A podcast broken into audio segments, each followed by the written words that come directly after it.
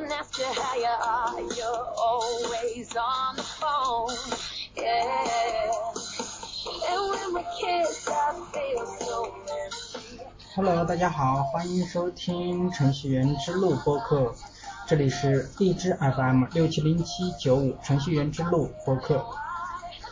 那么前几天有位做市场的同事跑过来问我说：“池老师啊、我有一位朋友快三十了，想转行写程序，那你觉得有戏吗？”啊，我看了看啊、满目沧桑的他，就说啊、如果是你就没戏了。那么三十岁转行做程序员当然是可以的，那毕竟历史上也是存在着一些大器晚成的案例的。那这些经过渲染和修饰的案例呢，给在时间长河中苦苦挣扎的人们呢，带来了嗯些许的希望的火光。但是呢，那毕竟都是火光，一阵风来过，兴许就灭了。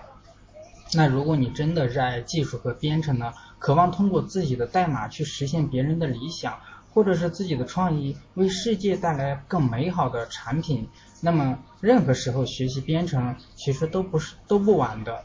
那么编程给你带来的好处，绝不仅仅限于你的工作领域。关于这一点呢，你看看李笑来老师就可以了。有时候我觉得他简直就是一个专业的程序员兼产品经理。但是呢，如果你只是觉得程序员挣钱容易，那还是算了吧，因为程序员不轻松、不浪漫、不被人理解，也许还很穷的。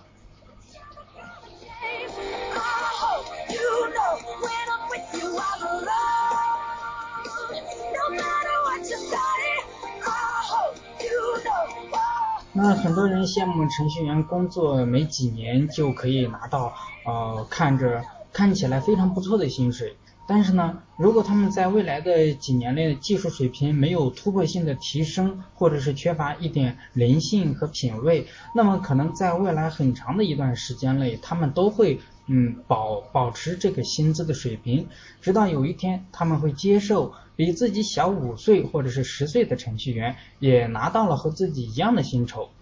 不是经常说程序员年薪百万吗？是啊，那是行业里的顶级程序员，他们为了让自己的水准达到这样的要求呢，经常要付出十年以上刻苦努力和练习，初春寒冬，清晨深夜。那当你们去欧欧洲浪的时候，当你们去卡拉 OK 唱的时候，他们都在不停的 practice practice。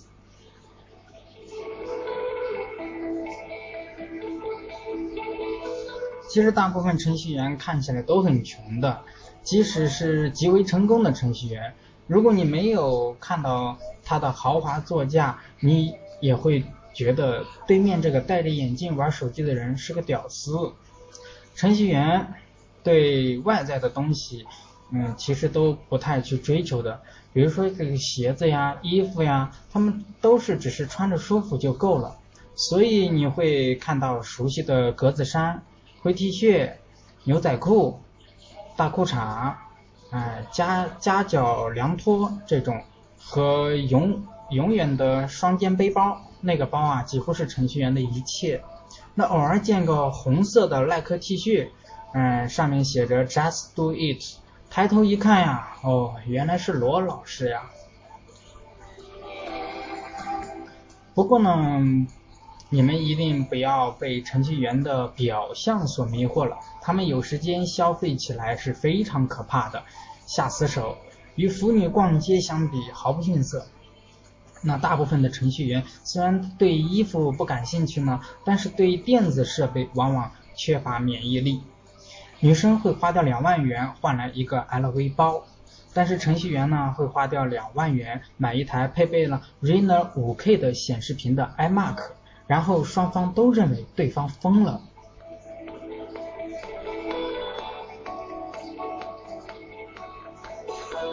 说到关于程序员的消费观，一般是这样形成的：你工作了两年，写了很多的代码，伴随的是没日没夜的加班，产品上线了，产品下线了，团队出发了，团队解散了，然后你会感到疲惫，生活没有希望，这样的日子什么时候是个头啊？你看了看破旧的 ThinkPad，对自己说，要不要买个 Mac 试试？然后你就有了一个 Mac。突然你发现一个新的世界，充满阳光和雨露，原来操作系统可以设计成这样。于是你觉得每过一段时间就需要阳光和雨露，你开始购买正版的软件，不管它有多贵。你开始学习移动开发，你发现你需要两部手机，因为 iOS 和安卓平台都值得学习。于是你有了一部 iPhone 和一部 SmartThings T1，后来你又有了 iPad 和 Kindle，然后很多硬件和软件都升级了，你有了好几台 Mac，移动的、台式的，好几部手机、平板和电子阅读器，一代的、二代的，好几代的。你的女朋友很迷惑，这这里我们假设你已经有了女朋友，那么她就会问你买那么多手机、电脑和其他乱七八糟的东西干嘛？不都一样用吗？你觉得很难理，很难给给你女朋友解释，就说，你看这个新款的，它有指纹识别功能，还有这个，你从这边滑入可以进行分屏操作。然后你的女朋友白了你一眼，默默的用你的。信用卡刷了一个 LV 的包，那么事情还没有结束，Google Glass 走了，Kinect Box 来了，Oculus VR 还在路上，无人机已经飞起来了。嗯，听说喷气背包能让人飞起来，那要不要试试呢？哦，我身体不好，那去跑步吧。跑步。那跑步应该需要一套好的装备才不会受伤吧？于是你把自己装扮的比专业的马拉松选手还酷。另外，你似乎还需要一块 Apple Watch。如果这个最初玩 Mac 的程序员，你竟然鬼使迷鬼使神差的迷上了单反，那将是一场更大的灾难呀。那就说一个徕卡相机要八万多元，镜头那就更不要再说了。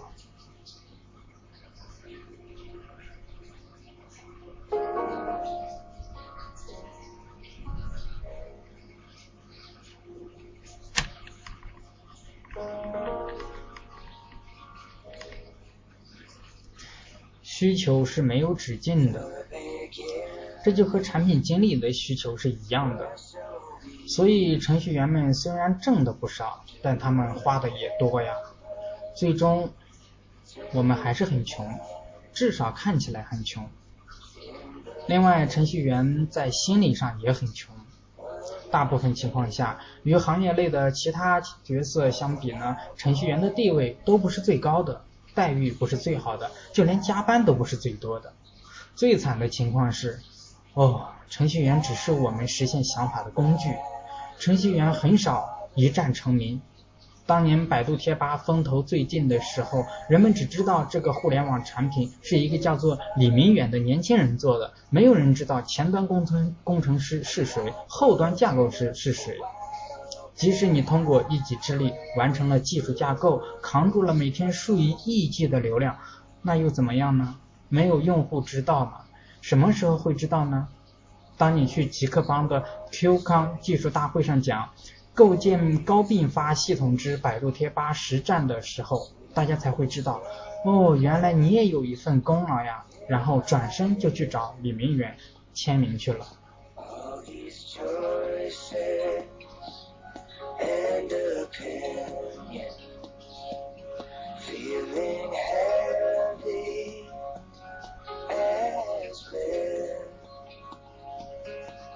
那么说到领导呢，程序员比较烦的就是半瓶子醋的技术领导，或自以为懂了点技术的产品经理。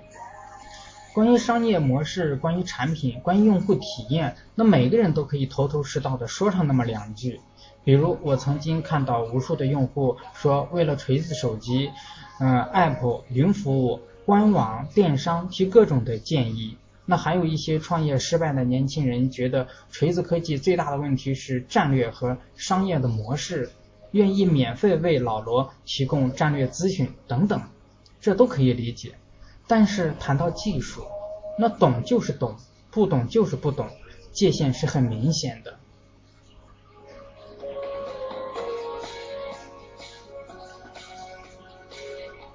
有些产品经理与技术人员打交道多年，多少也了解了一些技术架构和实现的思路。这时候，嗯，这时候呢，你要是与程序员聊天，就要非常小心了。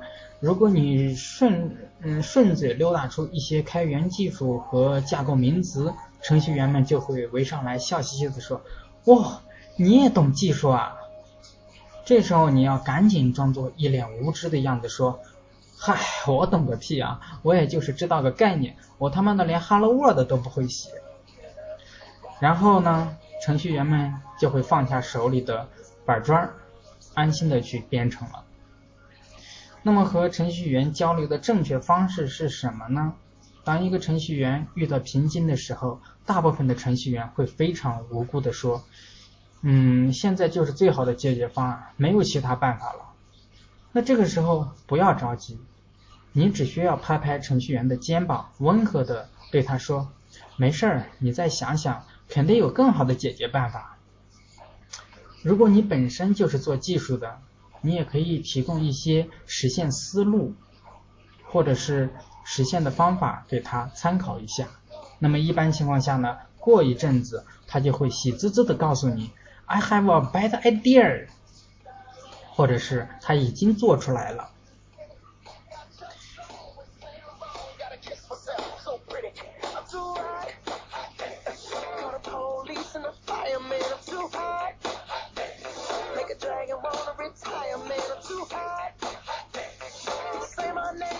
选择一个程序员就要去相信他，那最后呢，贫穷的程序员们还是会相互鄙视的。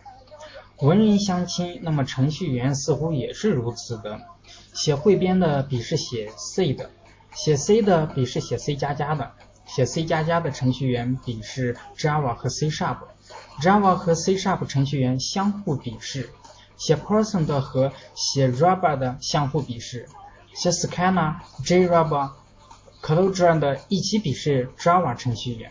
写静态语言的和写动态语言的程序员相互鄙视，写前端的和写后端的相互鄙视，Vim 程序员和 Emacs 程序员也是相互鄙视的，然后一起一起鄙视使用 IDE 的程序员。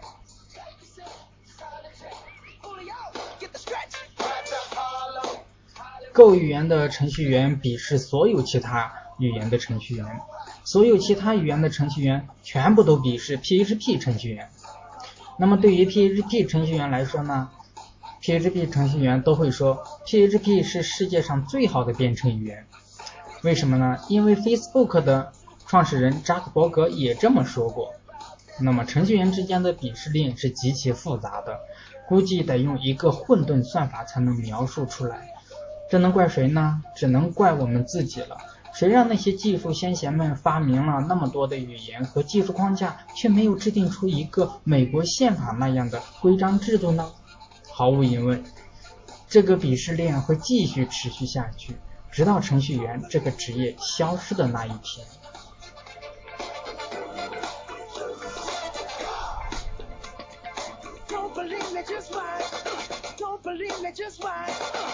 Believe Me Just Why Go Believe Me Just Why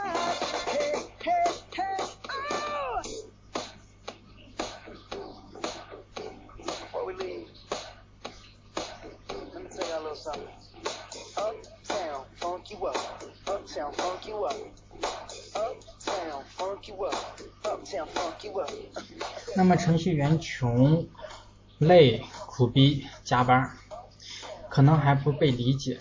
公司的领导甚至都不知道程序员是干嘛的。一个正常人成为伟大的程序员的几率，估计比飞机失事也高不了多少。那么，为什么还会有这么多的年轻人前赴后继的加入到程序员这个行业呢？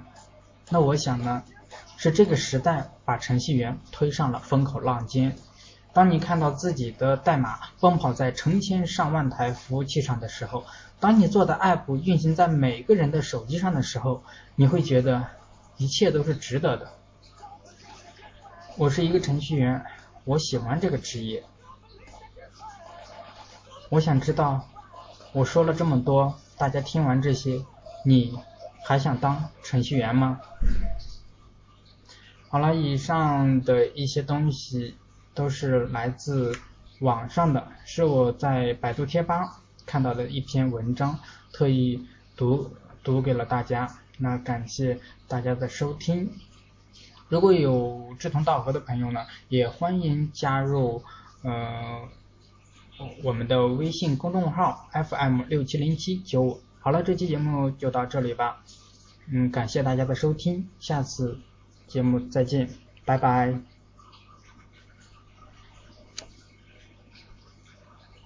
喂，你好。嗯，对。